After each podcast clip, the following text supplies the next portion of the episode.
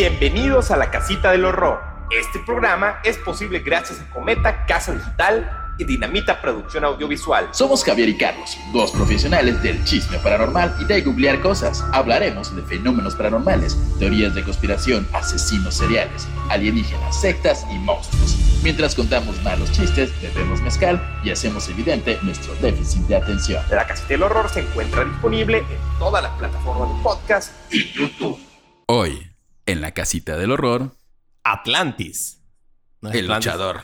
No, no es Atlantis. es Atlántida. Ah, la Atlántida. Atlántida, Es lo mismo, ¿no? Es como la versión en inglés. Ese, no, bueno, sí, se, se- se usa el nombre de Atlantis como para otras versiones Disney y cosas así. Y pues está el luchadorcísimo, famosísimo Atlantis. que- Atlantis es como para niños, Atlantis es para adultos. Exactamente. Si hay una película porno la Atlántida, se llama Atlántida. La, Hay la porno. bastantes, eh, especialmente acá en el sureste, conozco un par de congales llamados Atlántida. Sí, sí, sí. De hecho, se menciona, es nombre muy común para marisquería y para ocasionalmente table dance o bares de ficheras.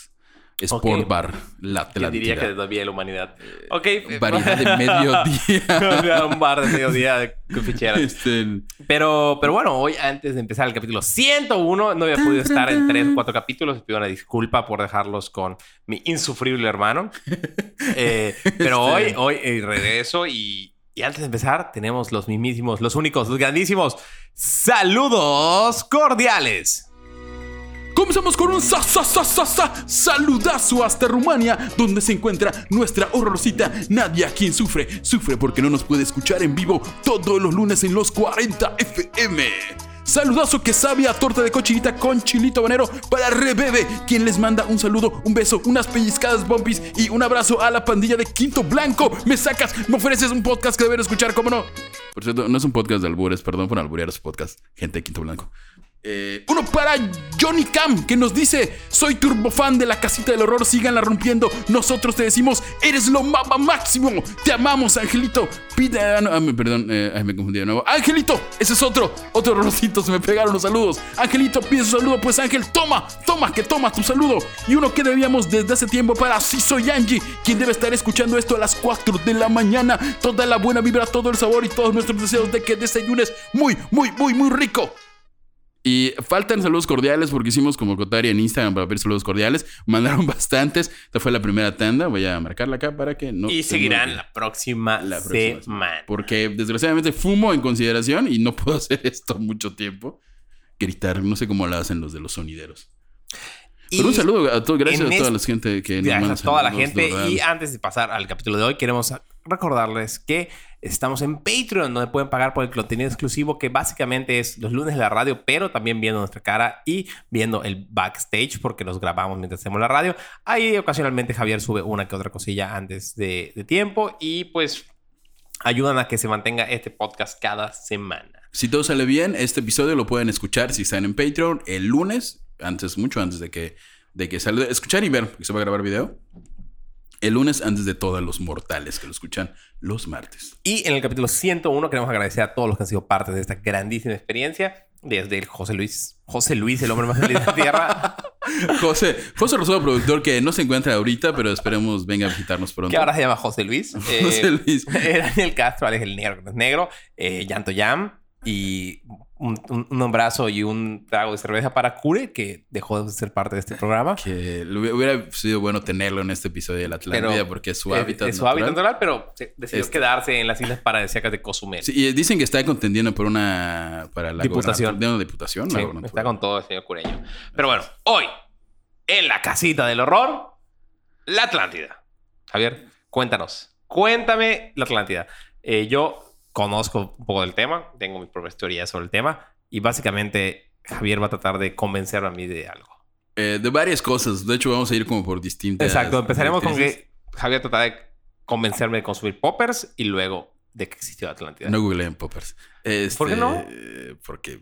no, no, o sea, no- no- Bueno, no- bueno, bueno, bueno, depende, ¿no? El el popper es una droga que expande ciertas áreas de tu cuerpo y si ese es su deseo, adelante. Pero mamá, no googles popper.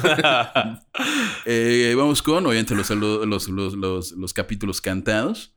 Eh, pues lo hice como temática acuática. Ok. Entonces, a ver qué tal sale. Capítulo 1. Razón y piel Difícil mezcla. Griegos chismeando. Serio problema. Ok. O sea, es que me preocupa que empieces con el tema del amor griego. No, menciona amor griego. O porque, ok. O como, Porque- o como le dice el padre Maciel, amor. Porque de hecho dijo griegos y ahí y, y nada para decirles, amor griego es un término originalmente utilizado para las para describir las prácticas y costumbres actitudes homoeróticas de la antigua Grecia, usado frecuentemente para un eufemismo de la homosexualidad y la pederastía. Este. O como bien le dice el padre Maciel, amor. Mart, le decía martes. Eh, el posiblemente nombre más común para una marisquería, restaurante y ocasionalmente algún table dance, anécdota real, tiene su primera aparición con nada más y nada menos que con el filósofo Platón, quien comentaba en sus textos... Amor un- griego. Amor griego, su, su famosísimo libro Amor griego, el, el manual del amor griego por Platón. Tiene 10 años, es él. Este, bueno, decía que es la única, sus textos son los únicos como versiones oficiales históricas de la ex- supuesta existencia de la Atlántida, abro comillas, olvido que ya tenemos video acá, este, y dice que se tra- trataba de un, de un reino mítico eh, que probablemente se llamaba la Atlántida, ¿no? Atlántida, ¿no? El nombre es derivado de Atlantis Neseos, que significa técnicamente isla de la Atlántida, y creo que dije mal, es Nesos. Atlantis Ok. Nesos. En su librazo Diálogos de Amor Griego, mencionó por primera vez una vieja leyenda de la antigüedad en la que se menciona un reino mítico situado en una isla o península llamada Atlántida, que decía que era más grande que Libia y Asia juntas, ubicada al oeste del estrecho de Gibraltar y supuestamente existió hace 11.000 años atrás. Al oeste de Gibraltar. Ajá. O sea, estamos hablando que es una Eh, isla que está en el Océano Atlántico.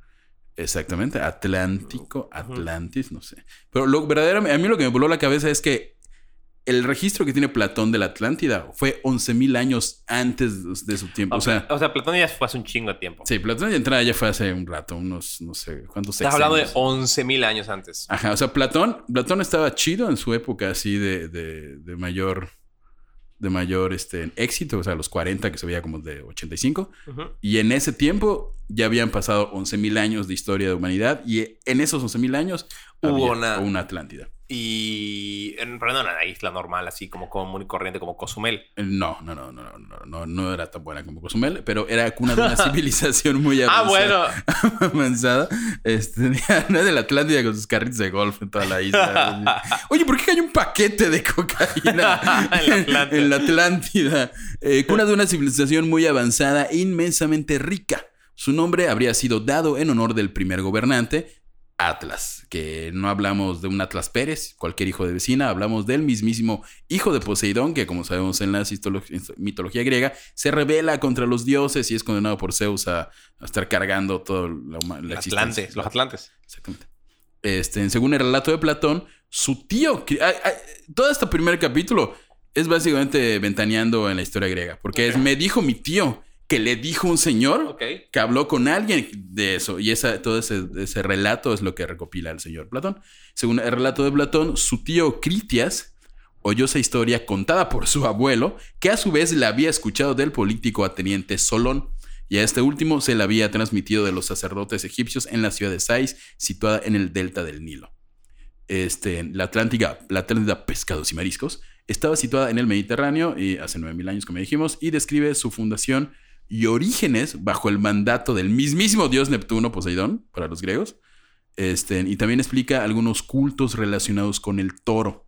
O sea, de lo que se sabe, de lo que tenían el culto al toro. Como el Minotauro. Como, Como las de Grecia. Realmente el culto al toro en sí es ah, como las islas de Grecia. Ok. Eh, Eh, o sea, realmente lo que a mí eh, creo que aquí es importante es que los dioses antiguos hay que ver la manera en que nos vamos a acercar a ese tema porque pueden o no ser extraterrestres. este, ¿Tú crees que los dioses antiguos son extraterrestres? Definitivamente. O sea, to- o sea, O sea, todo- Zeus, o sea, Hércules es un extraterrestre. a ver, empecemos. Antes de eso, antes de Culto al Toro, que al parecer tienes una abundante información sobre el culto Tengo al toro. un párrafo fantástico del culto Eh, al toro. eh, ok. eh, ¿Tú crees que existió Pangea? Eh, claro que sí, sí. El, el ¿Por universo. Porque me lo dijeron en la escuela. Ok, bueno, pero Pangea básicamente fue este supercontinente que era toda la Tierra, la cual se fue alejando por Ah, el se sabe que las placas tectónicas se mueven. Eh, Si existió. Pangea, es más posible creer que hubo una isla que después posteriormente se hundió. Sí, sí, claro que sí. Entonces se, se separó. Entonces, te- si crees en Pangea, creemos que puede haber existido la Atlántida. De esto a que haya sido creada por Poseidón, Bueno, muchas cosas según los griegos fueron creadas por Poseidón. Entonces, seguramente, como la isla estaba en el mar y el dios del mar es Poseidón, dijeron, ¡ah, sí, huevo, es el dios del Y- mar! pero estos dioses antiguos como tipo eh, Anubis o como los, ¿cómo se llama? Elki, que, que son- bajaron del que cielo. bajaron del cielo. O sea, ¿son realmente dioses o son extraterrestres? Yo creo que muchos son. De hecho, sí, mi teoría siempre ha sido que son extraterrestres, que trajeron como el conocimiento o nos modificaron genéticamente, como algunos Anunnakis. Y, y son los dioses. Porque pues toda la historia es la misma. O sea, va Ajá, como que cielo. repite lo mismo. La historia de Jesús es la historia de, de ¿Estás diciendo que Moisés. Si lo Jesús es piensas, extraterrestre? si lo piensas, es la misma historia de Gilgamesh. Entonces, sí. sí. Bueno, no, Jesús es cubano. En tu ausencia, no sé si recuerdas. sí, sí, recuerdo que Jesús- se llegó a la Sí, la conclusión, conclusión de que Jesús es histórica. Eh, estamos también ya buscando, junto con la cancelación de los pecados, eh, la aceptación por el Concilio Vaticano número 5 de que Jesús es cubano. Sí, de hecho, pero planeamos hacer una radionovela que se llama La Pasión de Cristo. Sí, estamos en, en Es- proceso. en ese proceso. Derechos, ya saben, cosas así. Sí, sí, hay que Aunque no lo crean, Vaticano, hay gente sí, que tiene los derechos de la vida de Jesús. Sí, sí. La muerte de Jesús, pf, hay que pagar un montón de dinero. chorro de lana. ¿Quién lo pensaría? Sí, Eh, que, que- eh, que alguien Por, por- por cierto, seguimos en la campaña de invitar a Niurka Marcos a este programa, eh, gran representante de la isla de Cuba.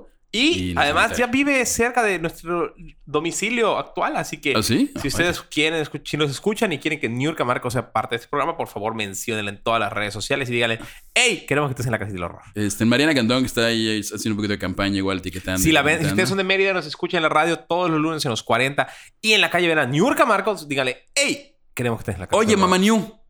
Así se hace llamar para sus seguidores. Ok, ok, ok. Es. Oye, Mamá New. Hay un podcast que se llama La que está el horror. Es que...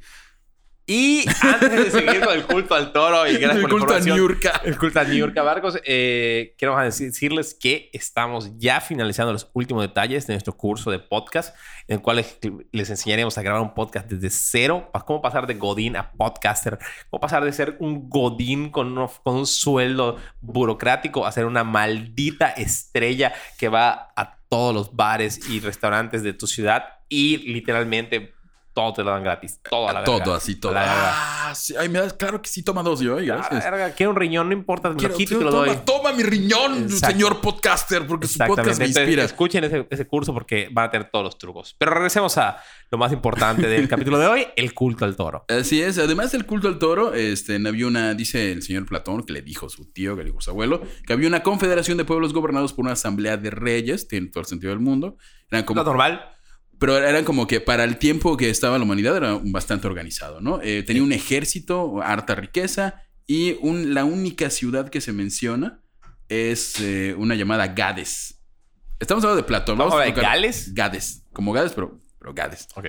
Eh, por cierto, y ahora sí, tenemos que hablar de un segundo, nada más porque yo quiero, del culto al toro. ¿Te cuento del culto al toro? Por favor. Los griegos adoraban al toro como a la encarnación de un dios. En el ritual dionisíaco, los devotos se iban a las montañas en la noche, simbolizando romper las ataduras de la civilización. Claro. Como que regresaban a su lado más salvaje, en su, ¿no? Eh, los celebrantes que usaban cuernos de toro, que tiene toda la lógica del mundo, danzaban más y más rápido, azotándose a sí mismos en un frenesí. En el medio de este salvaje abandono físico, se hacían desfilar a un toro por el centro del grupo. ¿Ok? Ahí es como, ¡ay, toro, vamos a...! Eh, si están viendo, eh, bueno, no lo ven en el video, pero Daniel acaba de abrir una cerveza con la puerta. Acaba de, de perder su virginidad. Porque ya no- pudo abrir una cerveza con cualquier cosa. con cualquier cosa. Este, el toro está desfilando en el centro del grupo, cayendo sobre él con las manos desnudas. Las personas rompían al animal en pedazos, arrancándole la carne, hundiendo sus manos y sus cuerpos en su sangre. Se comían la carne Rompían un toro, con las manos, güey. ¿Qué? Así es. No me Eh, defendía. este, del toro todavía caliente y cruda. Mm. Mientras chillaban y saltaban en el aire hasta el primer brillo del amanecer. O sea, básicamente el culto al toro era una, una fiesta en superácidos donde se comían Ya te lo conté y los que son asiduos escuchan el casito del horror, les contaré, les habrán, recordarán que les conté cómo en las fiestas taurinas de la península yucateca, Ah, no ibérica, eh, la península yucateca es como la península ibérica región 4. Sí, acá es el trópico, el Caribe. Y, y acá tenemos igual como las fiestas taurinas, pero eh, no son plazas de toros, son, son hechas a mano. Cada, Son, cada este, mes para las ¿cómo se fiestas patronales. Este, sí, este. Ah, corridas. Corridas de toros. Corridas. Y hacen su. No son las corridas de toro que ustedes están pensando en este momento. Eh, pero eh, son fiestas taurinas. Por eso estoy refiriendo a fiestas taurinas todo el tiempo. Había algo venir. ¿Qué? ¿Yo qué? Había no. algo venir las corridas de toro. Pero Este- eh, ¿Usted quiere una corrida de toro? cuando Eh. te toman la sangre posterior a que matan al animal ¿Qué? en las fiestas taurinas, ya lo hablamos en un capítulo, toda esa adrenalina que le estás tomando tú. Y por eso la gente queda toda así, como rocheando, como si hubiera metido algo. Porque todo lo Ah, que sí, sí, suelta el toro, lo estás tomando la, el sangre. El adreno, el adreno el- toro. El adrenotoro. Entonces, eh, no, qué ver, no, la Atlántida, ¿cómo llegamos a esto? No más, pues era un dato del, del culto al toro. Ok, por favor, regresemos a Atlántida, por favor. Eh, finalmente, la Atlántida, donde no se sabe si adoraban al toro, o sea, como confirmadamente. No se sabe, o sea, sea- random, a la vez pudiste haber culto al pato. Y la Atlántida no sabemos si realmente O o sea, no importaba un pato. Eh, Lo menciona Platón, pero no es como un hecho. Se supone que la Atlántida es muy grande, entonces a lo mejor En algunas partes. en algunas partes adora al toro. No sabemos si de la misma. Eso que acabo de escribir no es de la Atlántida, es de lo que hacía, del culto al toro que hacían, tenían los griegos. Y sabes, caen O enfermísimos. hablemos de la Atlántida antes de que nos dejen de escuchar la gente. porque los toros. Este, sin embargo, se sabe que la Atlántida fue destruida para castigar la soberbia de sus habitantes, que habían olvidado las tradiciones de sus mayores eh, dioses y sus enseñanzas también. Miedo. Como el estilo de Sodoma y Gomorra, pero con menos sodomía. Claro, o sea, es, es- es esa parte, esa versión histórica de que Ícaro, ¿sabes? Ese, el- olvidas sus tradiciones, olvidas raíces, olvidas los valores que te llevan acá y eso siempre llevará a la destrucción. con, con fuego Somos y llama. tan predecibles como humanidad que llevamos haciendo lo mismo desde hace 10.000 años. Efectivamente. Y el chismazo del que hablaba el tío de Platón dice lo siguiente, no sé si te gustaría representar. Creo que al- sí. En lo al- que yo leo, me paso una cerveza, por favor, Javier. al, al tío de Platón, tu mejor asiento. Tienes, piensas que eres una bata, eres calvo y No sé cómo es el acento griego, pero, pero bueno. Eh, han pasado 9.000 años después de la guerra, que se suscitó entre los pueblos que habitan más acá y más allá de las columnas de Hércules. Columnas de Hércules es, es... Me acuerdo algo de las columnas de Hércules. Este, estaban por. el- no me acuerdo. por Liberia. Por Libia. Es preciso que les dé una explicación de esta guerra desde el principio hasta el fin. De una parte estaba esta ciudad. Ella tenía el mando y sostuvo victoriosamente la guerra hasta lo último. De la otra parte estaban los reyes de la isla Atlántida. Esta isla era en otro tiempo más grande que Libia y Asia, pero que hoy se encuentra sumergida por los temblores de la tierra. No más que un escollo que impide la navegación y que no permite atravesar estos partes de los mares. Tanto tiempo había pasado y tanto había ocurrido desde aquel entonces que a pesar de la envergadura del cataclismo que la sumergió, los helenos se habían olvidado de ella. Este. Puto los helenos. los helenos. Este, ¿Qué pues, quiero decir que son los, los creadores del amor griego? Sí, Entonces sí. sí. Este, como se sabe, en muchos textos históricos han existido referencias a cataclismos e inundaciones de proporciones gigantescas que azo- azotaron total o parcialmente el mundo. Tenemos el caso de famosísimo diluvio de Diosito y Noé. Exacto. Este, el- quiero hacer un paréntesis acá y es una... Voy a hacer una... No tiene- a lo mejor no tiene nada que ver con la historia del horror. Pero estaba leyendo el otro día, como tú sabrás, soy una persona que le gusta la- el tema de la Torah y la parte judía. Estaba leyendo a un rabino que estaba hablando sobre que con el diluvio lo que cambió no fue la tierra, no fue la gente, ¿Ah? fue Dios y su manera de ver a los humanos.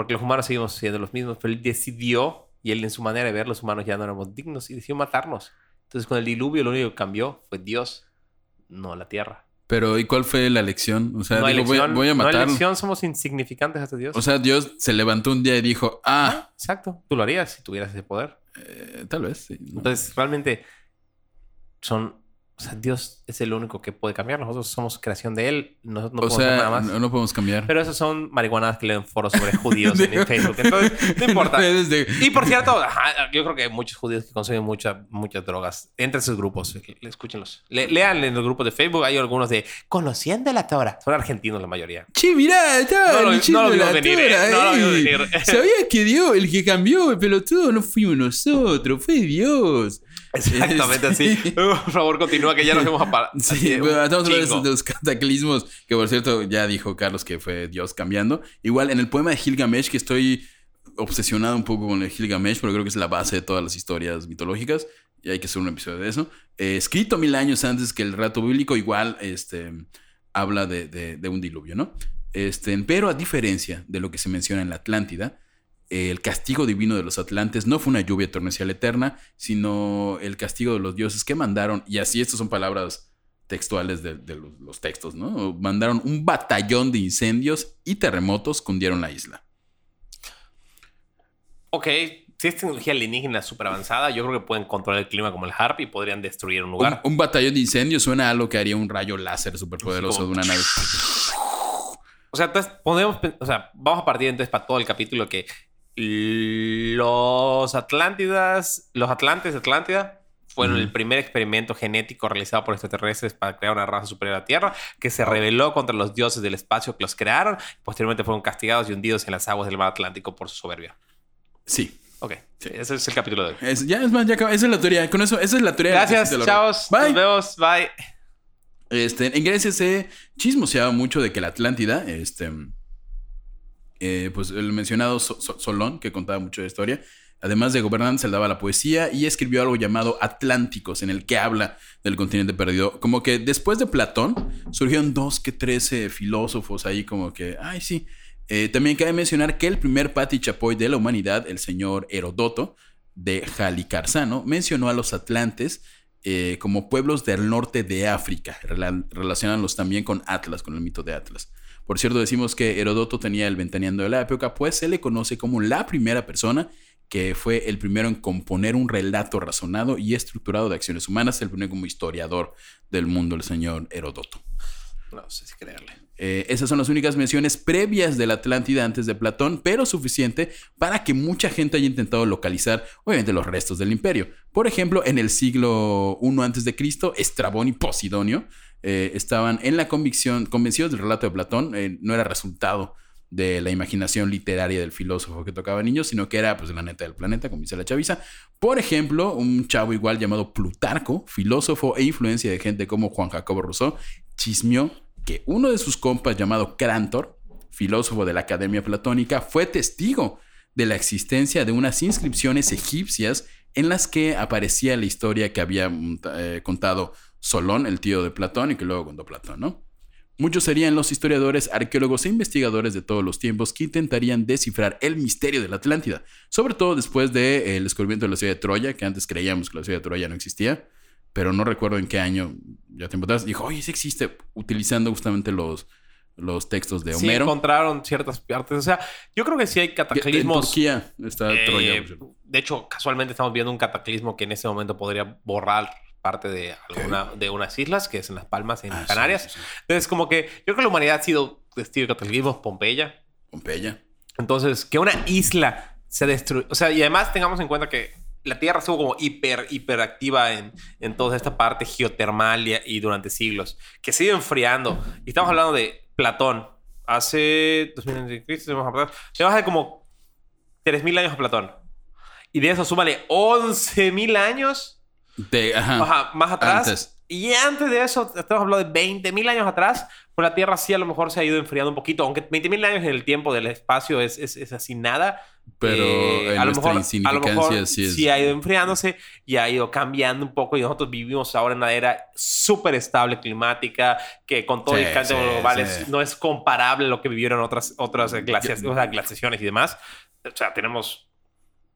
Si los atlantes, una raza súper avanzada, vivió en la última glaciación, Ah, te- O sea, te- se, se prevé que podrían haber existido existido. ca- sí, sí. cataclismos. Imagínate ahí todo el hielo. así, Entonces, tenemos muchas ciudades o muchos... con- pues no- ¿Cómo les llamamos? ¿Ciudades o continentes? Eh, continentes. Bueno, el- la Pero por ejemplo, tenemos a, bueno, a- Avalon, Mu, Atlantis, Lemuria. son, son ciudades, Son llamamos tierras. ciudades.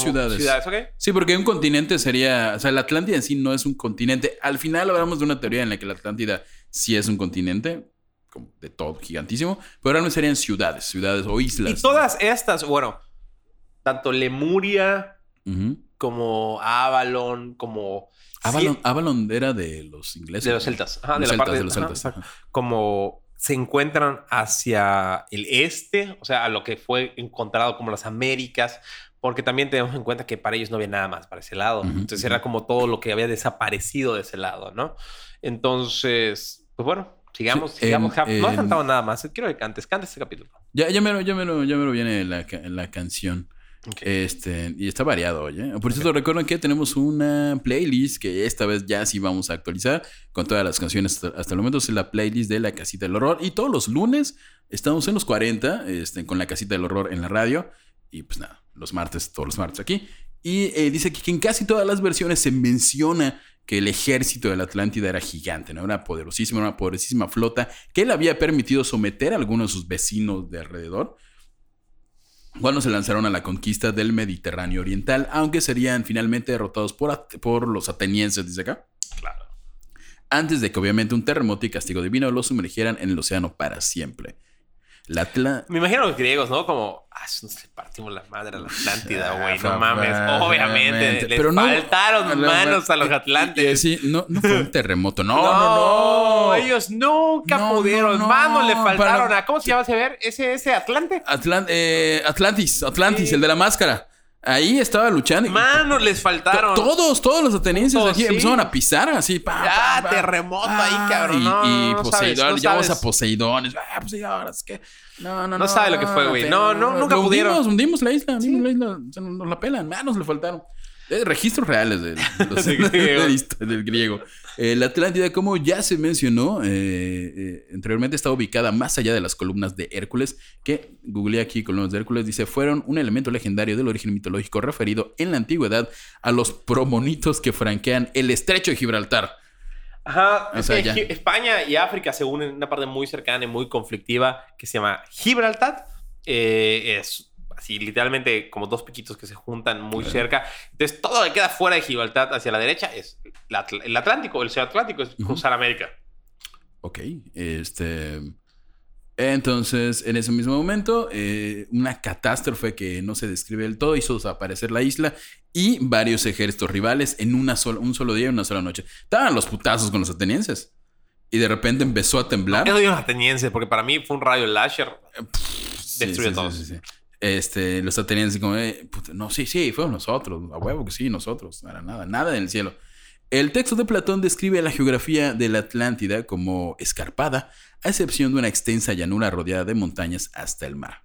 Se trataba supuestamente de una isla abundante en recursos minerales, como el oricalco, eh, cobre de montaña, que ahí sí desconozco.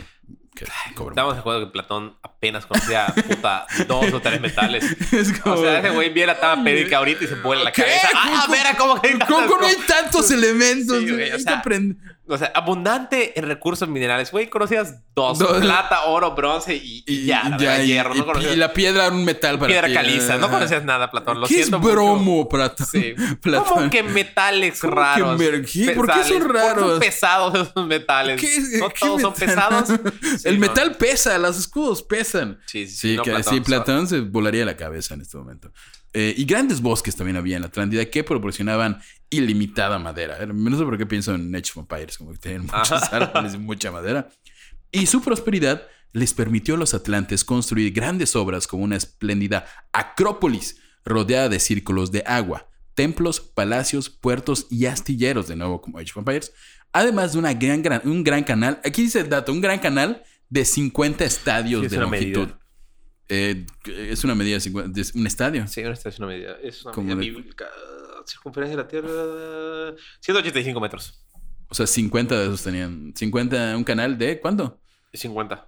De 50 estadios, que cada estadio son 150 metros.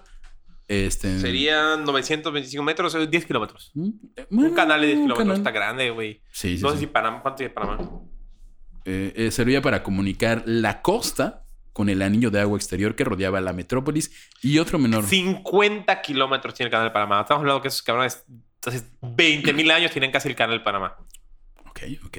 Este, eh, una gigantesca fosa emplazada en la llanura, a partir de la cual partía una red de canales rectos que irrigaban todo el territorio de la planicie. O sea, ya tenían estos sistemas como de, de riego, ¿no? Este, la descripción detallada de la isla y la mención de que se trata de una historia verdadera llevó a muchos investigadores chismosos y escritores a proponer diversas teorías eh, de su existencia y ubicación.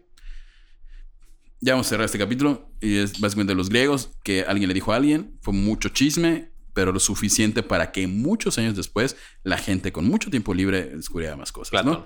En 1882 aparecería una obra que tendría más de 50 reediciones y que transformó a la Atlántida en un mito que perdura hasta el día de hoy. Estamos hablando de La Atlántida, el mundo antediluviano. Un librón del estadounidense Ignatius Antediluviano. antediluviano. Eh, Ignatius L. Donnelly fue el que eh, escribió este libro, el que vamos a ver ahorita en este capítulo, y este, como que fundó las bases de todas las teorías locas de la Atlántida.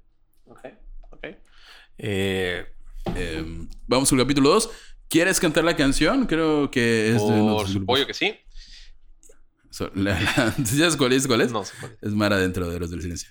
Y por fin he encontrado el camino. No más, pero cantar a Bumburi es como recitar poesía, guiar cabrón. Cántalo tú. Ah, ¿Seguro? sí. Capítulo 2. Y por fin he encontrado el camino que ha de guiar mis pasos. Esta noche me espera el amor en la Atlántida. Ven a la Atlántida, el table.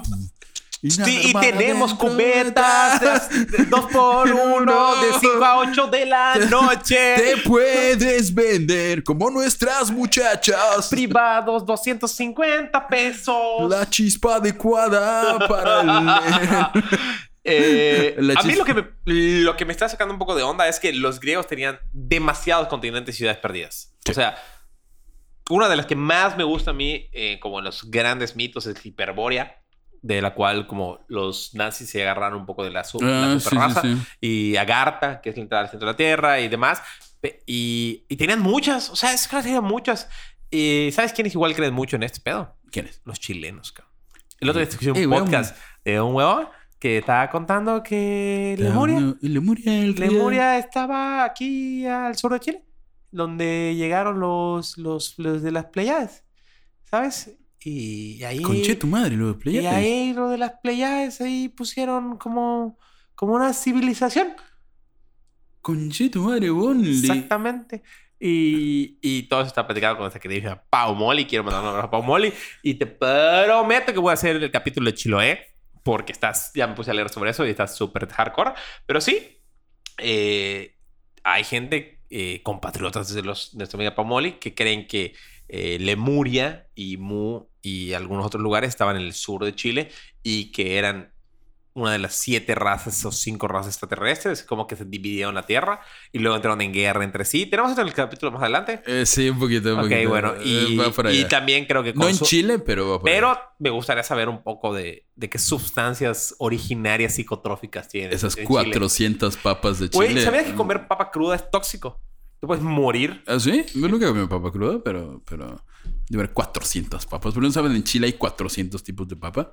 No Concretamente, los tubérculos o patatas tienes, cuando están verdes, no es seguro. Tienen que estar tienen un alcaloide que no solo afecta a los humanos, sino que también en el ser humano y no es seguro para la salud.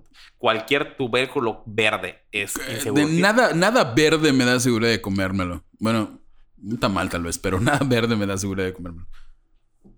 Eh, sí, al parecer te vas a hinchar y vas a tener diarrea. Y posiblemente si comes muchas te vas a morir. Ay, muchas, ¿qué tantas muchas? Gracias, Chiloé. Pues Ya, Chiloé. 400, puras todas las de Chiloé, ya a la verga, güey. Comer todas las papas. Si me hacen una estatua en Chile, me como 400 papas aunque muera. Verdes. Eh, O sea, verdes. lleguen verdes. Tiene que ser verdes. Además, Pero quiero una ¿te acuerdas que en Chile tenemos esa isla de nazis? ¿Cómo Ah, sí, llama? cierto, este. ¡Ah! Hay una, hicimos un sea, episodio. Pau Molly, recuérdalo, por favor, Es un recuérdalo. episodio, es un episodio, tenemos un episodio donde, donde hicimos un episodio de eso. Que- y la gente se lo cree, o sea, digo. ¿cómo que lo creo? Yo me lo creo. No es donde fueron a investigar y que estaban saliendo unas señales, fue un fraude, no. No fue un fraude, nada más nadie sabía dónde estaba. en el episodio mencionamos que podría tratarse de un Ah, fraude. bueno, puede ser un fraude. O sea, es- obviamente, si te piden dinero, es un fraude. Oye, Bon, que tenemos aquí la, el, el secreto para... ¿Cómo? No me acuerdo cómo se llama, Yo, hicimos un episodio de eso. Aquí, de aquí, Maldito regresemos a- los no- Busquen episodio, un episodio que tenga algo de islas nazi, güeros, Chile, Chile, ahí, ahí, es. ahí es. Está entre, está entre el 25 y el eh, Cinco, 70. 70. Este, ya hablamos de Platón y su influencia Sí, en el... regresando al tema. en- Ya hablamos de Platón y su influencia. ¿Quieres- No, por favor, sí, tú. Eh, más te corregí. No, adelante, corrígeme lo que quieras. Eh, me estoy muy contento de que estés aquí. Que Ya, hacía- ya la gente ya te pedía. De hecho, estoy planeando seriamente tener un capítulo en el cual estemos el negro y yo juntos, como Gualberto y Benito. Ajá, los Castro. Los hermanos Castro. Pero hoy me decepcionó profundamente y no sé si esto se puede reparar. ¿Quieres.? eh, No, quiero comentar contarlo, por favor. Sigamos hablando de la Atlántida. ¿Por qué, por qué esta querella ha ocurrido entre los hermanos Castro? Los nuevos Caín y Abel Castro. Eh, y lo verdad es que yo estoy en medio de todo. ¿eh? Usted está viendo, yo estoy en medio. No, mamá, no, dejen de pelear. Este, bueno, continúo con la Atlántida. Este, la isla, no el equipo. qué, qué mal chiste, yo lo puse, perdón. Continúa con la Atlante. eh, equipo de fútbol mexicano no nada Nada, vida. nunca. Este, que perduró los siglos siguientes al grado de que era tanto el mito de la Atlántida que la corona española empleó el mito atlante durante la conquista del Nuevo Mundo, adjudicando la desaparecida isla como parte de América poblada por los antiguos habitantes de la península ibérica. No tengo correcto ese dato de que los, los, eh, españoles O sea, creían que la Atlántida había... ¿Era América? era- era- había- yo tengo dos, como dos teorías. O ellos creían que la Atlántida había españoles, o ellos creían que la Atlántida Ah, pertenecía. ya. Estos vergas de los españoles Ajá, decían: ajá, ajá. Nosotros habitamos la Atlántida, son la península ibérica, son nuestros antepasados que acabaron en un continente olvidado de Dios, donde son con raíces barbáricas y por lo tanto es nuestro. Y así lo están justificando estos cabrones. Así justificaban que América entrara en la cosmovisión religiosa occidental y además se conseguía justificar un derecho de origen histórico para la conquista. de O sea, ¿por qué están conquistando? A la verga tierra, son Andrés Manuel, que nos pidan disculpas. Ya. o sea, o sea, hubo un, hubo un- mínimo, hubo un barco lleno de españoles diciendo, hostia, tío, que nos merecemos masacrar esa tierra porque la Atlántida es de nosotros y es nuestra Somos- tierra. somos somos nosotros, somos descendientes de los atlantes. Lo estábamos conquistando antes. ¿ven? Que pudran. No es cierto, no se pueden, nos queremos mil españoles. Pero en España luego No nos quieren quieren. tanto, sí, les el caso Alcázar fue una locura. Este, Eh. pero usted está en España, lo queremos mil. Escúchenos y coméntenos. La Atlántida siempre ha sido. Es más, la- pongan, coméntenos en YouTube eh, o en donde sea. eh, soy de España y no los odio. Sería fantástico. Increíble. Eh, de hecho, le- la Atlántida siempre ha sido como ese modelo de, de sociedad utópica perfecta en la cual se lograron los avances y la y, bueno, no sé si había democracia, pero avances tecnológicos y sociales impresionantes y una persona que, que habló de esto en su en, una- en 1900 1626 fue Francis Bacon Francis Bacon que El fue un- antecedente de Kevin Bacon de Footloose, ¿no? no. Exactamente, Frankie Bacon, la verdad, fue un- una, un- una persona que Químico. estuvo relacionada con la iglesia y eh, tuvo una parte, primero, como hereje y luego posterior relacionada con la iglesia, pero... Es el que estudió como algo así como de bacterias, ¿no? Y bichos. y- No, para nada. ¿No? Eh, pero fue un gran ocultista. ¿Ah, sí? Francis Bacon. Sí. Este, con razón su, su, an- su- su nieto, Kevin Bacon, baila también. Eh, sin embargo, no es hasta el siglo XIX, específicamente en 1882, época en que la moda era ser explorador y vivir miles de aventuras, sobre todo si eras blanco, europeo y Ah, millonario. nunca fue... Perdón, Frankie Bacon nunca fue de la iglesia. Bueno, era filósofo. Era aristocrático, que era de la iglesia, pero nunca fue como un miembro de la iglesia activo. ¿Ah, sí? Era como, como ateo científico, ¿no? Así como, ay, no es cierto. Póngale mi nombre al tocino. Y ya. Y ahí ya quedó todo. Ok, ya se arregló. Este, sí, en el ocho- ocho- 1882, el fervor de explorar cosas nuevas era cuando todos eran exploradores y, ay, soy millonario, ¿qué hago con mi extenso tiempo libre? Vamos a explorar Egipto. Ay, que a ti te hubiera encantado vivir en esa época, ¿no? Sí, no. O sea, me siento en el Truman Show cuando te dicen, ya no queda nada por explorar. La verdad es que sí. O sea, estamos a Crowley que "Mm, voy a ir a África, que un- voy a ir a Egipto y una ente celestial me va a dictar los conocimientos de los eones. Güey, podían viajar por todo el mundo. Mm, voy a ir al Tíbet a crear una tulpa con mi mente. Que sea, o sea, Ah, sí, esas sí, vergas sí, podían viajar por todo el mundo y hacer todo eso. Ahorita ya no existe nada de eso. Pero, pero sus viajes eran así, como no era como ahorita. Ah, Ah, no, ya los puta. 22 años estaba en el Tíbet después de participar en una orgía donde conseguí peyote. O sea, dices, güey, cabrón, qué pedo. ¿Qué? Yo, yo estaba trabajando en Costco.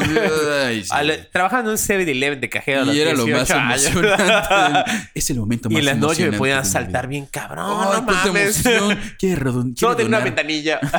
quiere redondear sus, sus centavos. No, ¡oh, maldito! Oh, sí, y años atrás. un los- siglo atrás, güey. Un siglo atrás. Solo decimos un siglo tarde. Eh, es un siglo tarde. No sé si. Un siglo tarde ¿Crees que para viajar hubiéramos a África, tenido. Porque tenías un que siglo ser. adecuado para estar en el podcast.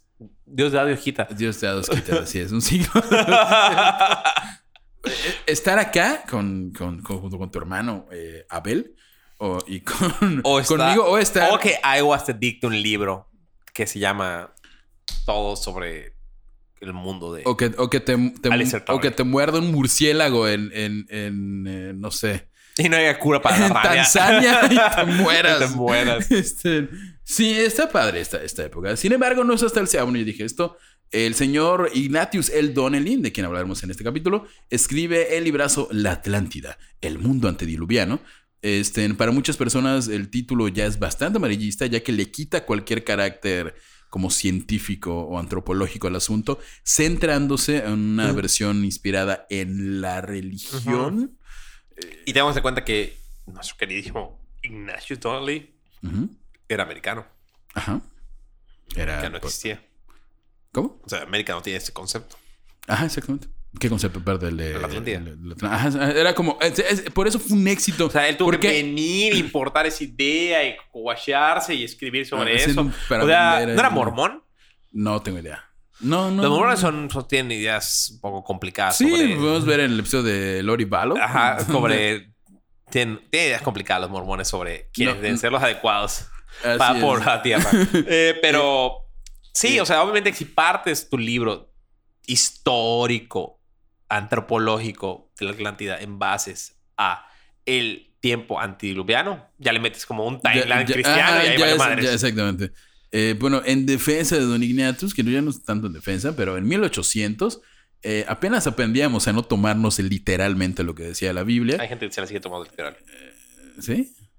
Ahora, sí, claro, mormones. Ah, bueno, pero en esa época estábamos empezando a decir, oye, tal vez, Ah, tal había- vez no fueron siete días. Hay un poquito de gente que decía. "Mm, Oye, eso de, de- de matar, ah, eso de... Sí. Tal vez no pasó así, tal vez no habría un dragón de siete cabezas y nueve cuernos ah, con una prostituta enfrente. Este, prostitutas como las del bar, Bar La Atlántida. Debería anunciarse con nosotros. Eh, insisto, La Atlántida tiene nombre de bar. Como sea, este, y por si no lo saben, eh, de- debe ser leída como metáfora. Todavía estaba empezando esa moda de leer como metáfora la Biblia, ¿no? Este, el libro fue y sigue siendo un hitazo, llegando a tener cientos de ediciones hasta la actualidad. Pero ¿de qué hablaba el libro? Pues de que la mítica Atlántida escrita por Platón no solo había existido, sino que su destrucción se produjo durante el muy bíblico diluvio universal. Tras esta destrucción, los supervivientes habrían fundado distintas civilizaciones en el mundo, especialmente la egipcia y la maya. Según este señor- este cabrón. según Don Ignatus, los mayas y los egipcios son descendientes o por lo menos fueron inspirados por los atlantes. No acabamos de leer que Platón y alguien de los griegos dijo que se encontró con los textos de la Atlántica en, Egipto. ¿Sí? Entonces, tú me estás diciendo que los egipcios saben de la Atlántida porque Sí. eran atlantes. Sí. Luego escribieron un papelito que llegó a mano de Platón Sí. contando eso. Bueno, un papelito era como una piedra grabada. No, una tablilla, sí. Una con, sí, tablilla con las cuñas su- ahí clavadas. Unas cuñas así. Ay, ¿por qué hay una un chacal Entonces- ahí? ahí? El conocimiento de esta escultura privilegiada por los dioses del universo acabó siendo destruida porque otro dios decidió que había que inundarnos y matarnos a todos. Y luego fundaron otras culturas, civilizaciones que fueron privilegiadas en el conocimiento de su tiempo. No Básicamente tiene el más sí. puto sentido. O sea, empezamos con los dioses griegos, luego el dios de... No, no, eh, exacto. Voy a hacer una cronología en lo que Javier va a hacer con una cerveza. Digamos, tenemos a la Atlántida que fue fundada por los Anunnakis, pensando que fueron Anunnakis o Pleiadianos. Luego, esta civilización fue destruida por un dios que no tiene nada que ver con ellos, porque se emputó con otros cabrones que estaban en, en- en el Levante.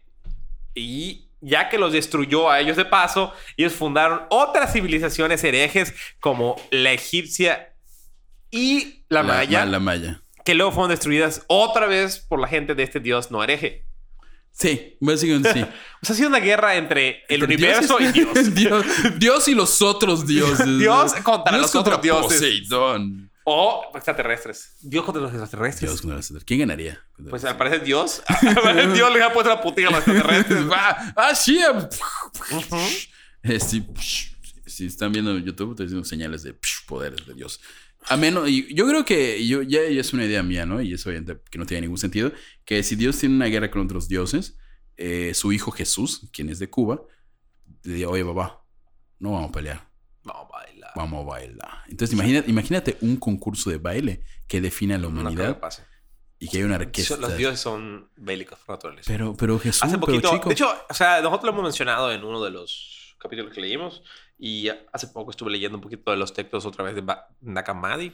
eh, estuve como leyendo algunos capítulos y lo más importante que tiene Nakamadi en cuanto a- al tema de Dios es que no es el Dios creador, es un Dios menor, es un Dios intermedio, es un Dios como que le tocó esta parte del universo y es dentro de toda esta cosmología un Dios que tiene sus problemirrias y sus complejos y le gusta destruir a la gente y cortarles el prepucio. Es como muy judío. Es como un dios godín que te... Ah, ching, me tocó el área 715 Exacto. en la sección 715. Es, un, es como un inspector de escuela primaria que tiene que un área, una, una zona y él le tocó a esta zona y Exactamente. está de la verga, supongo. Y todo eso se mezcla con extraterrestres. Tiene- seguro va a terapia. Puedes seguir, Javier. A partir de estas premisas. Divaguemos, por favor. ¿Qué premisas? Porque no entiendo qué premisas. Este, Ah, bueno, a partir de que se fundó, de que se destruye Atlantis con el diluvio y se funda Egipto y la cultura maya. Y de esas premisas partimos para... para darnos cuenta que eh, eh, las posibilidades, o sea, cuando, cuando, cuando el señor Ignatius hiló esos puntos, dijo, las posibilidades son infinitas, puedo escribir cualquier estupidez. Eh, por ejemplo, dice que como al ser la civilización primigenia del mundo, su influencia llegó a todas las religiones, siendo la Atlántida el lugar que algunas religiones conocen como el jardín del Edén para los judeocristianos católicos, el jardín de las Hespérides, una versión de Edén, pero El jardín de las manzanas. Eh, cuidado con, con- con- por ninfas, de hecho. Eh, o los campos elíseos grecolatinos, o inclusive el propio Asgard nórdico. O sea, la Atlántida era todos esos O sea, este lugares. paraíso en la tierra influenció a todas estas religiones para crear esa parte en la cual todos quieren llegar, ¿no? Ese lugar utópico. Ah, exactamente. Pues, y siempre, siempre se relaciona con las utopías.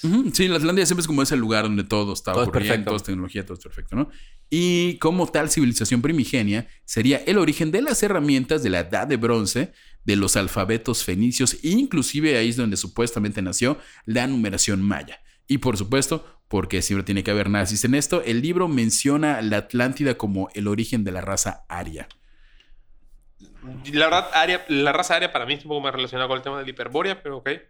Eso dice Don Ignatius. Afirma también que todos los dioses mayores o primordiales poseen de los mitos atlantes. Los grandes dioses y dioses de Grecia, Egipto, Escandinavia, México y Perú son versiones libres de los verdaderos protagonistas de la historia, los reyes y héroes de la Atlántida, asimilados y distorsionados por otras culturas. Un poco Bueno. como lo pasó con Mesopotamia. Ok, ok. O sea, Don Ignatius lo que dice es un poco la teoría que hemos estado barajando. Llegan Todo parte de la los Atlántida. extrater- extraterrestres, crean estos seres modificados genéticamente que son dioses. Exactamente, para los demás exactamente. Monos Exacto, con exacto. pulgares invertidos. Ajá. Y de ahí se generan todos estos mitos. Exactamente. O sea, esa es la teoría de la que está el horror. Extraterrestres, modificación, crean a los dioses desde la Atlántida y los dioses se van repartiendo en distintas partes del mundo. Llegan aquí, que es Jesús. Porque hay esa, esa idea de que los extraterrestres llegan, eh, no sé, Anunnakis o reptilianos o lemurianos o pleiadianos, llegan, modifican genéticamente a los humanos y tienen como esa raza primer- primera eh, de seres como... Como gigantes o monstruos. o o- o- ajá, como la realeza de la modificación genética. que serían, por ejemplo, en el caso de los egipcios, los, los eh, Anubis, los dioses. ¿no? Exacto. Y luego, posteriormente, tienes a todos así los... La perrada. los otros cabrones que apenas pueden comunicarse. Y esos dioses son castigados y desaparecidos porque se rebelan contra esas mismas. Sus creaciones. Como, como estos son tres niveles de, de seres: los superdioses que crean a todo, los dioses medios que, que- que son la creación superior y la perrada, somos nosotros. Entonces, No, no hasta por defender a, la- a los humanos, algunos dioses han peleado con otros dioses y todo. Exactamente. Este, creo que Pla- no, perdón, el del At- Atlante, Atlas, este, el que se robó el fuego para los humanos. Prometeo. Eh, Jesús técnicamente es castigado por su propio padre latigazos Ajá, es, para, es el para- Prometeo católico. Exactamente. Eh, Sí. Todo parte de Gilgamesh, lean a Gilgamesh. Eh, de todas estas segundas versiones, la mitología de los egipcios y la de los incas, según el señor Ignatius, es la que mejor representa la religión de la antigua Atlántida. Eh, también comenta una teoría que dice que la Atlántida estaba habitada por personas de distintas etnias. Entre sus pobladores ah, había arios, semitas y posiblemente turanios. Y antisemitas. Semitas. Turanios eran unos chavos como de Turquía. O sea, racial- racialmente los, los, los, ta- los- Ok, entonces son como arios, pues de ahí se cuelgan, semitas y se- turanios. Semitas, fíjate que semitas son de. Semitas pan, me sale. Pueblos semitas. eh, este, Medio Oriente. Ajá. Mm, Fíjate como muy, muy, muy del, del otro continente. Muy de Medio Oriente, todo el asunto. Ok. Este, algunas personas influyentes escaparon del desastre de la Atlántida, dice el señor que escribió este libro, y ya ubicados en las capitales de las colonias comienzan a gobernar directamente sobre ellas y en algunos casos como Egipto llegan a alcanzar una gloria similar a la que tuvieron en Atlántida. Como que cuando empieza el cataclismo sí llega a escapar gente, pues monarcas de estos pueblos y ellos son los que poblan la, la humanidad, o por lo menos esa área del, del planeta, ¿no? Ok.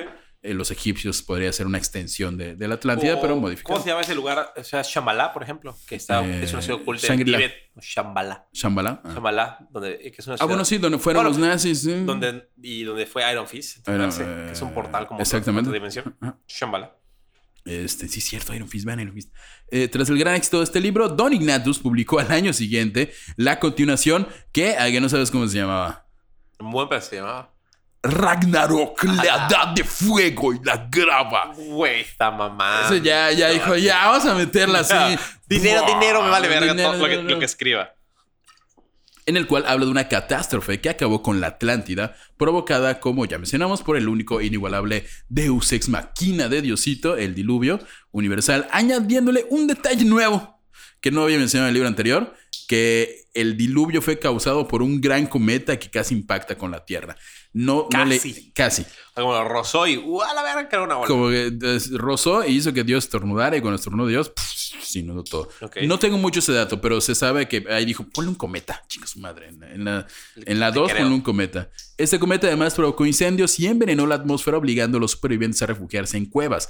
Este suceso regresó de alguna forma a los hombres a las cavernas y a los anti y todos los conocimientos sobre arte, literatura e ingeniería que habían desarrollado en la Atlántida se perdieron, salvo por los que pudieron escapar y que, Egipto, por, mayas. por- eso, por eso los, por eso los mayas y los egipcios eran como las culturas más avanzadas, porque ellas no se quedaron, oye, lograron escapar tanto de la pérdida de la Atlántida como de esta ca- cataclismo y envenenamiento que hubo, ¿no? Pero la mayoría de la humanidad estábamos de nuevo en cuevas y rascándonos el, el tucho.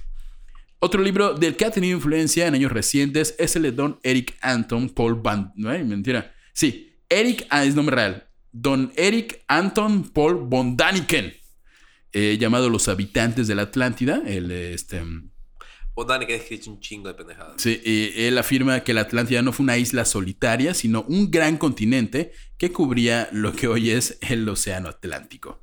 Eh, don Eric Antoine Paul von Daniken dice, se ha localizado la Atlántida en el Triángulo de las Bermudas, en Creta y en Sartoni, y recientemente en el Océano Atlántico entre Portugal y Madeira. Nada más quiero decirte que cuando hables de Von Daniken, lo mínimo que espero de ti es que te santigües, ya que el mismísimo Von Daniken fue el creador de la teoría de los alienígenas ancestrales. Gracias a él tenemos alienígenas ancestrales. Exactamente. Santo, y de hecho, eh, sí, Santo Antoine, Eric Antoine Paul von Daniken. Eh, él velada. escribió todo eso, ¿no? Como él fue el primero en, en hacer como ese ese link entre O sea, los alienígenas ancestrales y, nosotros. A él le debe Discovery Channel todo su éxito. Todos son- de hecho, su primer libro fue Recuerdos del futuro Enigmas del pasado sin resolver de Eric von Daniken. Daniken, eh, también comenta que los responsables del nacimiento de la tecnología este, eran los habitantes del desaparecido No continente. chicos, nombres de. A la- Se mama. ¿Qué, qué nombres tiene? ¿Qué nombres tiene? Eh, aprende algo, Pablo Coelho. Tenemos Recuerdos del futuro. Carro de los dioses. Carro de los Regreso a las estrellas. Milagro de los dioses. De acuerdo a la evidencia. De acuerdo. Símbolos de los dioses. Las piedras de Kiribati. Ah, sí está. El camino de los dioses. Bueno. La estrategia de los dioses, la octava maravilla. Los ojos de la, enfi- de la esfinge. Nuevos descubrimientos sobre el antiguo faraónico, Egipto faraónico. El retorno de los dioses. Odisea de los dioses. La historia miente. La evidencia de los dioses. La ataque de los llegada de los dioses. dioses. El calendario maya y el retorno de los extraterrestres dioses. Y remanente de los dioses un tour visual de la influencia alienígena en Egipto, España, Francia, Turquía e Inglaterra. Y eso son solo sus obras, sin contar las que están en el maldito alemán, que tiene como no tanto, porque él es alemán. Seguro decía algo de los dioses. Von Daniken. Von y- además hay un documental sobre Von Daniken. Eric Von Daniken, Die Biographic Documental Alemán, eh, producido en español en 2005.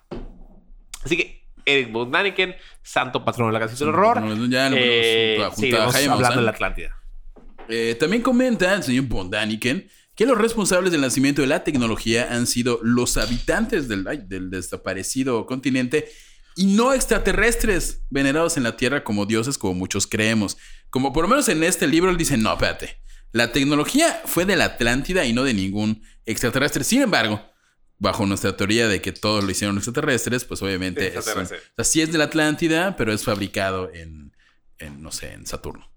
Según los habitantes de la Atlántida, según este señor, los habitantes de la Atlántida fundaron colonias en islas del mar Egeo como Creta, Delos y Santorini y sobrevivieron al hundimiento de la Atlántida en el 6500 a.C. Estos fugitivos introdujeron el metal y la tecnología en el Egeo según el autor. De nada, Platón. Eh, de nada, Platón. Eh, vamos con el capítulo 3. este ¿Qué canción es igual la canto? Es de. Escuchaste la canción de J Balvin de Bob Esponja. Porque. Es de un party. Ah. Este es un party por debajo del agua. Baby, tú saca tu tolteca. Estamos bailando con las siete razas. Ey, con las siete razas. Pero ni siquiera sé qué canción es, pero puedo hacer reggaetón. Eh, a a ver, otra vez. ¿Le di? ¿Le di el- el ritmo? No, es un poquito más rápido. Ok, dale, dale.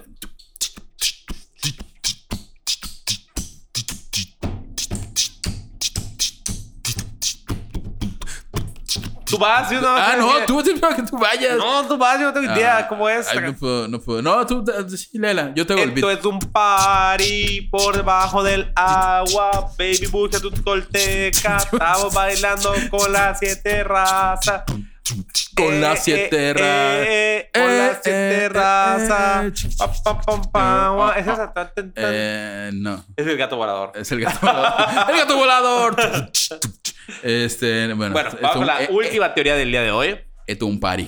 ¿Qué? ¿Qué tiene que ver con toltecas, con México y seguramente con drogas? Ok. Eh, otra teoría que aumenta en popularidad en los últimos años es la propuesta de Scott Elliot en su libro Historia de los Atlantes, el cual nos muestra los mapas de ese continente. De hecho, pueden ver, buscar el libro. Hay páginas que lo tienen en PDF y todo. Y este, están los mapas supuestamente de lo que era la Atlántida. Este, esta desaparición o sumersión en las aguas del Océano Atlántico aconteció no en uno, no en dos, no en tres, sino en cuatro cata- cataclismos sucesivos con intermedios larguísimos. Quiero decir que yo estoy de acuerdo en esto. La Tierra se estaba enfriando, teníamos un chorro de cataclismos, obviamente podía pasar.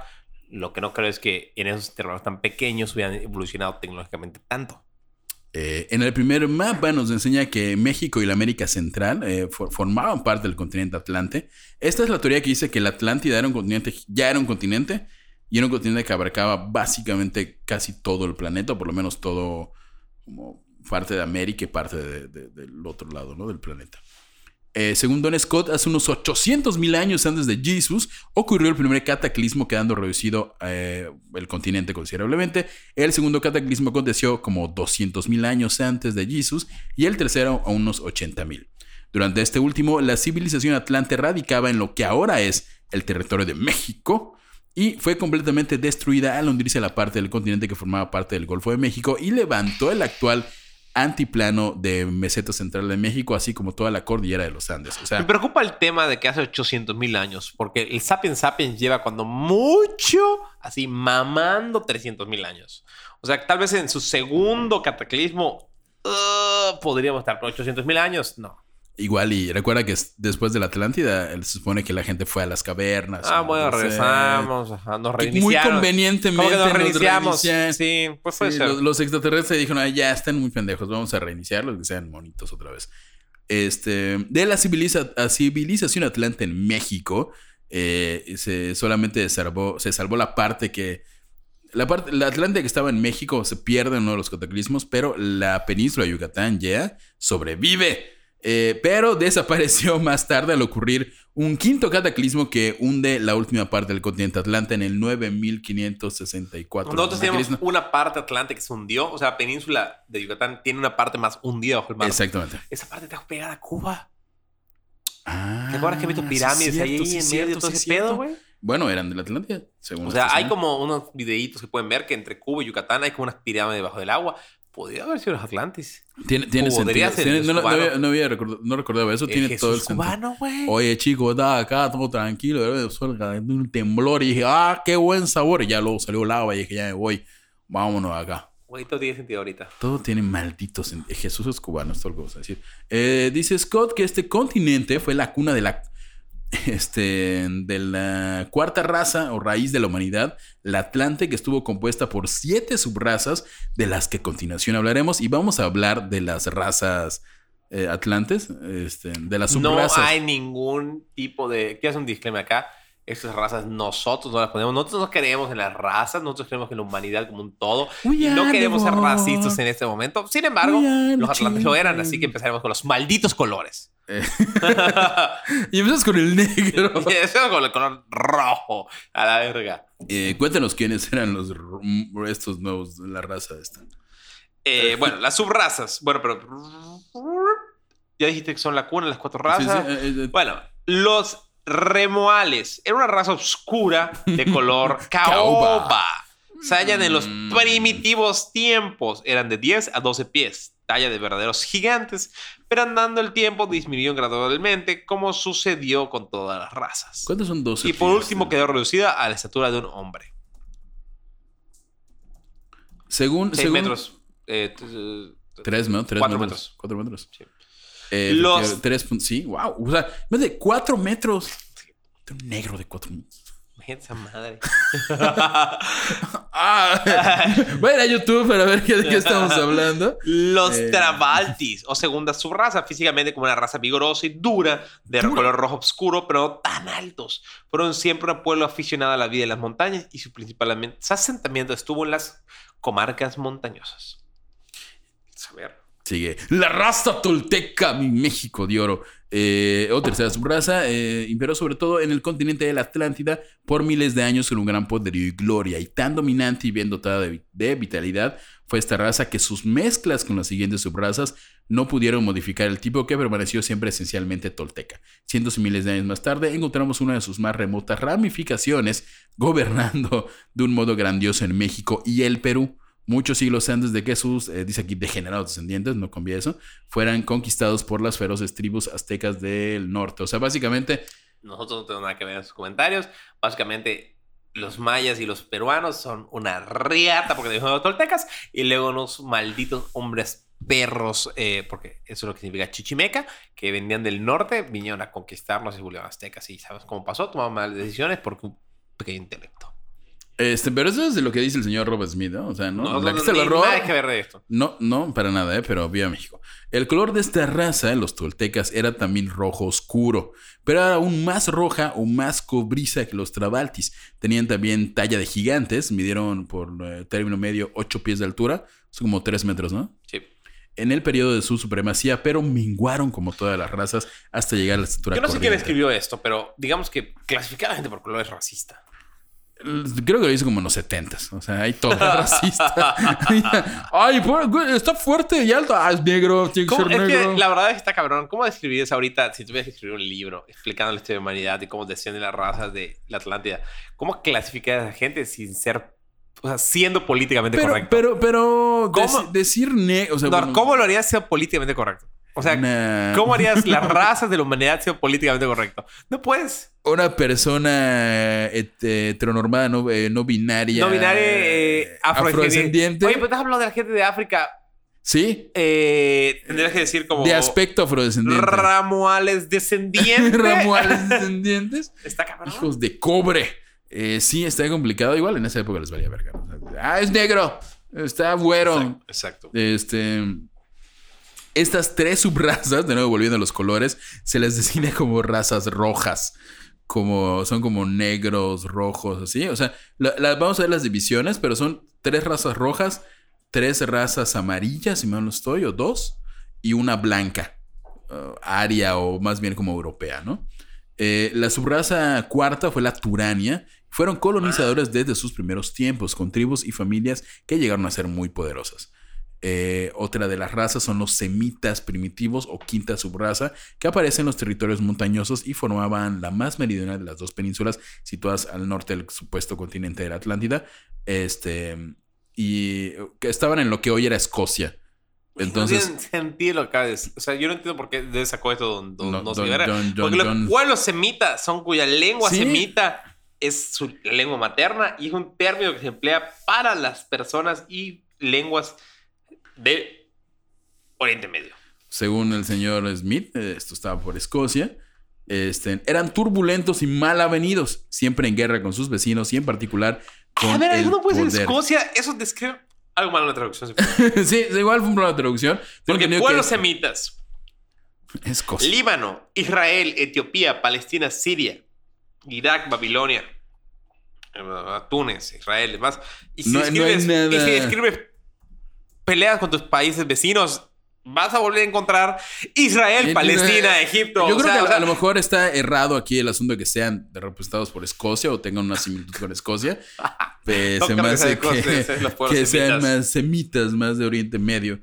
Este, eh, tenían un, un pleito constante con los acadios de la sexta raza, eh, quienes tras miles de años de guerra con los semitas los vencieron por completo y desde entonces una dinastía acadia establecida en la antigua capital semita gobernó sabiamente durante cientos de años y Acadia, creo que eh, yo estoy confundiendo las razas y los acadios eran los güeros. ¿no? estás haciendo un cagadero en este Es- Los es- acadios son de Mesopotamia. Estás hablando del Levante, estás hablando de toda la parte. Él puso los nombres, yo no puse los nombres. Pues los- ese cabrón es un maldito ignorante. ¿Quién es En, en esta parte yo literalmente casi casi copié y pegué. ¿Dónde está el, el responsable de esta cosa?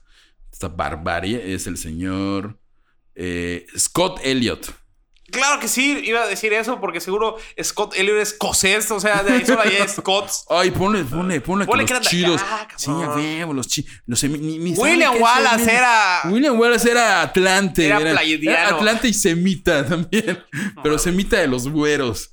Este. Verga. Sí, está muy, muy. Pero pues este es uno de los libros que más ha, ha influido a- a- en la percepción que tenemos de la, de la, de la Atlántida, ¿no? Este, bueno, los acadios en realidad con los semitas, les ganan. Y eh, la séptima raza, tú dirás, ¿qué falta? Ya tenemos mexicanos, ya tenemos escoceses de Oriente Medio, ya tenemos, ya tenemos acadios que son babilónicos. rojos, amarillos. Ya hay amarillos. Ah, amarillos. Yellow people. Los mongoles, o séptima subraza, parece que fueron los únicos que no tuvieron contacto alguno con el continente atlante. El señor Scott Wilson cree que los mongoles de Mongolia son uno- una subraza atlante. Atlante. Sí. Y cuando hablamos de sus razas, nos referimos a sexo interracial. O sea, fue Sí, sí, un de- apareamiento estamos- interracial que dio estamos- como resultado una raza superior Está- con razas menores que quedaron estas subrazas. Está- estamos eh, quitando partes de índole sexual, pero en esencia eh, los habitantes de la Atlántida cogieron un chingo y ahí poblaron Y todo. por la Tierra. Y estamos sí. quitándola porque obviamente es algo complicado de explicar. Porque vemos que los tamaños son Bueno, eh, bueno, ¿cuánto? tres metros, cuatro metros y luego wow, una tranca de cuatro. No, no, No no. sabemos qué pasó ahí. No sabemos qué pasó ahí, pero qué bueno que pasó. Exacto, porque tenemos a los mongoles. Los- ah, Genghis Khan. Este, era mongol Khan, ¿verdad? Era uno.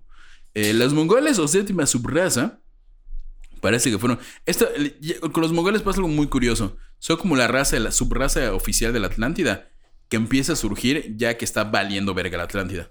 Eh, nacidos, eh, nacidos en las llanuras de Tartaria, fueron el retoño directo de descendientes de la raza turiania, quienes gradualmente reemplazaron, eh, se reemplazaron en la mayor parte de Asia.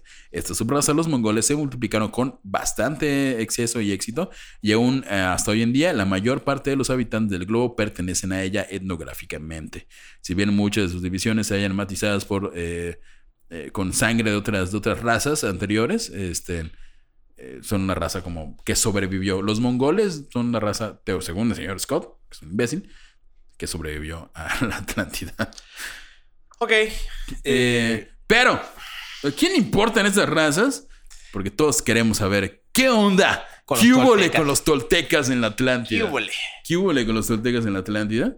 Eh, los toltecas, ya te va a volar la cabeza esto. Ok. Los toltecas tuvieron conocimientos extraordinarios en las ciencias aplicadas. Hicieron uso del bril, fuerza misteriosa, No te mames, de verdad. que construía mecanismos como navíos aéreos, poseyeron conocimientos portentosos de hidráulica y de ingeniería para realizar obras públicas de la ciudad, en las, de- obras desde aquí, en la ciudad de las Puertas de Oro y se entregaron al estudio de las ciencias, el ocultismo. Y después de este adelanto trascendente llegó la época de su decadencia que, como su progreso, fue fulminante. ¿Qué nazi escribió esto? el señor Scott Wilson. ¿Quién, Ey. quién- ponle que brill? A los mexicanos, de uno se lo robaron. Señor. Bueno, no. según, según Scott Wilson, los, los toltecas manejaron el brill.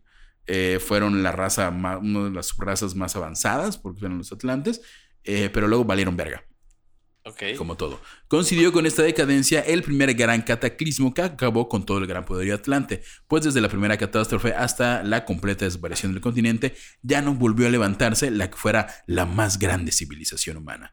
La población tolteca y todas las, las demás que sobrevivieron al levantamiento de la meseta central quedaron reducidas al grado de tribus errantes famélicas, palabras textuales de Scott Wilson, haciendo el destino de la raza tolteca que se encontrara en la vasta región comprendida entre el antiplano y las riberas del Usumacinta. Eh, básicamente lo que nos está diciendo es que después de ser los más vergas del mundo, los toltecas dijeron, se está cayendo el continente, vamos a mudarnos y entraron obviamente a México y entraron por la parte del río Sumacinta y es la historia que conocemos. Ok.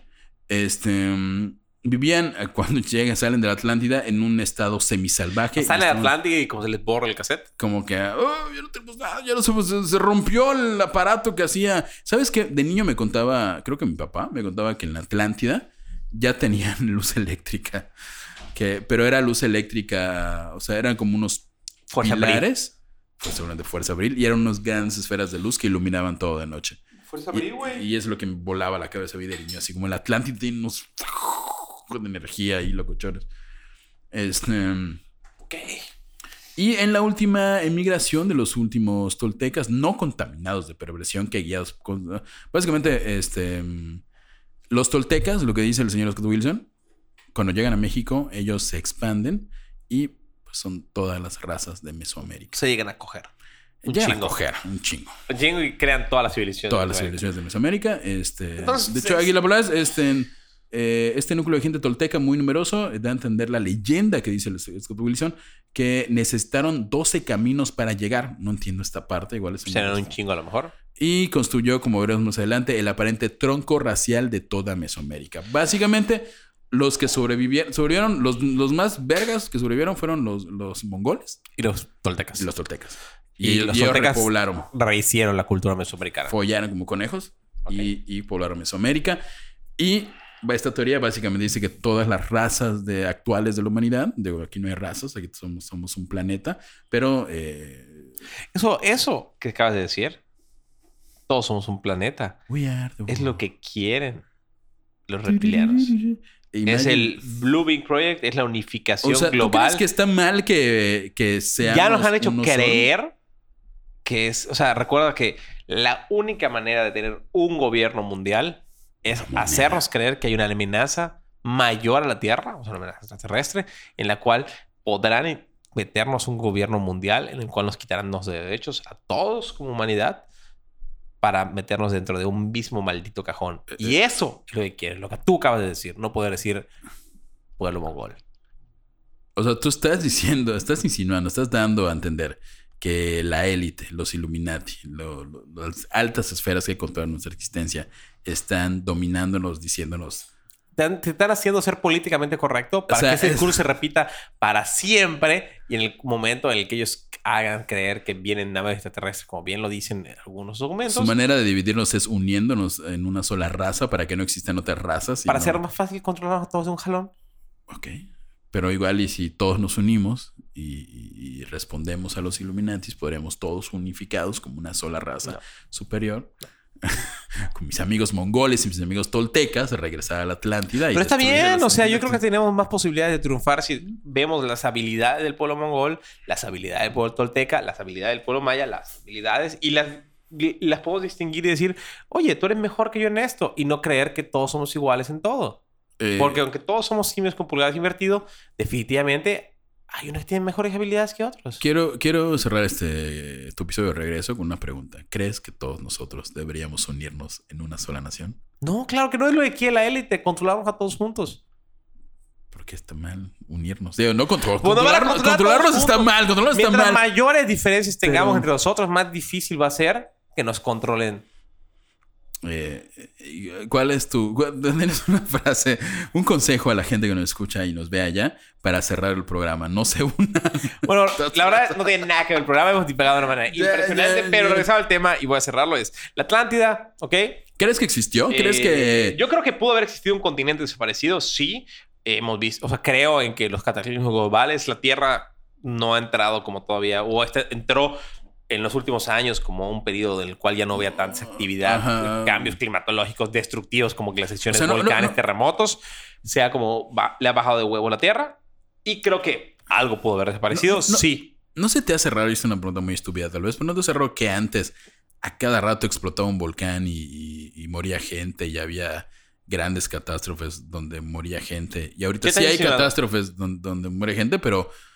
¿No hemos no- hecho mejores? O sea, creo que... Bueno, igual, igual ya, ya descubrimos que vivir cerca de un volcán no es buena idea. También hemos descubrido el, el- el concreto, El el, concreto. acero. eh, hemos descubierto cómo, cómo hacer que algo no Bueno, se sí, caiga, construir algo de una- 20 pisos que no se caiga con un terremoto. Eh, hemos evolucionado de esa la manera. penicilina ha ayudado pf, un chingo. Un eh, o sea, chingo. o sea que- Tenemos a Frida, que no mames cómo rescata gente de los escombros. Ajá, arriba Frida. eh. Entonces, creo que hemos evolucionado y hemos logrado sobrevivir. También creo que han bajado. Eso, esa, es mi pregunta. ¿Cómo que ha bajado? Lo- sí, los porque- putazos ya bajaron de, de todo- la Tierra. todo- o sea, una de las razones por qué no hay vida en el universo, por qué no lo hemos encontrado, a lo mejor todo el universo sigue muy caliente del Big Bang.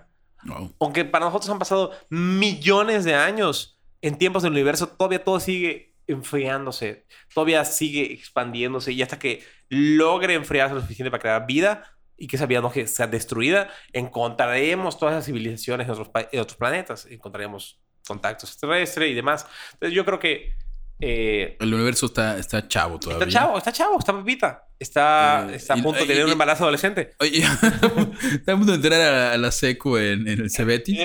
Y, Y se va a embarazar. sí, sí, un poco de eso. Ya sobre el tema que estábamos hablando un poquito antes de. Bueno, y creo que sí pudo haber civilizaciones Ujú. que se extinguieron, sí. Creo, o sea, yo soy uno de los principales. Yo, yo creo en la panspermia, creo que sí, a lo mejor somos producto de la ingeniería extraterrestre. Mm, igual un poco. Ya que seamos como una raza hiper avanzada que dijeron, no, a la vera con ellos, que vean todos y regresemos a que sean esclavos. No lo sé, no, no llego a eso. Pero si crees que eh, los humanos nacen de una hibridación, de un experimento de otra Tal vez ¿no? de una vibración, qué pero sí puede ser algo natural, puede ser como un Somos los, que chocó. so- somos los pugs de los extraterrestres. Pues espero no, pero creo que podemos ser resultado de, de un cometa, de, de otra cosa. hay una teoría este, de que a lo mejor mucha de la vida que se origina y que se originó aquí vino de cometas y de Exacto. meteoritos extraterrestres, ¿no? Esa- teoría que. Y algo que sí creo, y no quiero que eso se vuelva como el, el podcast de Alex Jones, Infowars acá, ¿no? Eh, pero sí creo que la unificación global Es un error. es un error. O sea, la unificación global eh, en el sentido de igual y, y no, no, no de derechos humanos y de nada, pero, y, pero sí, el poder decirlo, como acabamos de decir, como colores o ese tipo de cosas, sí nos va a llevar a el control global. Y no, y no- y no es ninguna cuestión racial, es una, me- simplemente un eh, defiende tu individualidad. Y está como ser bien humano. la individualidad y la individualidad de los pueblos y- está bien. y funciona en- y podemos funcionar en conjunto como sociedad, Culturalmente como pueblo, puedes como preservar país. mayores cosas en Sí, la sí, sí. individualidad que en el colectivo. Eso también es un hecho. O sea, indi- o sea, Y, se y el, puede. ser, el- el ser un, un- un ente colectivo de muchas personas sí se presta a que te manipulen. Claro, nos van a manipular. O sea, y no digo que no se vacunen, vacúnense, chavos. Obviamente eso, no mames. ¿Qué? O sea, vacúnense. Le das más datos a Facebook, la verdad. O sea, y ya vemos que Sí, Facebook acaba de sí, ser, sí, ac- sí. acaba de ser un campeón en manipular a la gente para que vomite y, y- y- sean bulímicos. Entonces, sí, es más peligroso el Internet en ese sentido, pero yo creo que es importante mantener La individualidad. individualidad. Creo que es importante poder decir con los pueblos, con las palabras que son. Con, con el respeto, con y el el respeto honor y las palabras que son. Y obviamente, eh, yo creo que los Atlantides querían eso. Yo creo que los Atlantides querían que nosotros habláramos y este podcast y lo digamos y mandemos este mensaje a todo el Yo, mundo. yo tuve un sueño ayer en el que mi antepasado Atlante, eh, Javier es Cori, no, Javier, no sé, Javier de la Atlántida me dijo, da el mensaje, di que deben ser individuales y perseverar, porque me sobó la frente, no sé. ¿Y de qué tamaño era? Eh, te- medía ya sus cuatro metros. Era, ¿Cómo- era, de, era de los de... La verdad, lo más atractivo de esto es el sexo interracial que se Sí, o sea, bas- el, el, el, el, el episodio de perros, miren, básicamente todo el puto mundo cogió un chingo. eh, y nos mezclamos un y los chingo. mezclamos un chingo. Y, Cogederos, y vamos a hacer esto. Vamos a hacer esto porque yo creo que la verdad vale la pena. Si llegaron hasta este punto del capítulo en el cual hemos divagado de una manera ridícula, entren a Patreon, donen en Patreon y apenas se junte el suficiente dinero en Patreon. Javier, ¿Qué? yo, el negro y José Rosado nos vamos a hacer un Ancestry que son como 100 dólares por persona y vamos a ver de qué parte del mundo venimos todos. Oye, Y con eso veremos qué tan ¿De- diversificados de dónde- somos de dónde y de dónde crees? vienen nuestros genes. De dónde venimos y sobre eso haremos un capítulo explicando como todas las razas. Oye, está. Y Yo- yo- el director nos dice que rapid, que porque nos hemos divagado como la puta madre y eso ya se acabó. Eh, adiós. Y queremos decir que estamos en todas las redes sociales como la Castillo Horror Podcast, en Patreon y Y ya nos están viendo YouTube el lunes, otra vez. El en, lunes, en la 40. radio. Martes, el- pues, ya están escuchando esto. Y, y nada, ya. Adiós. Vaya, adiós. Bye.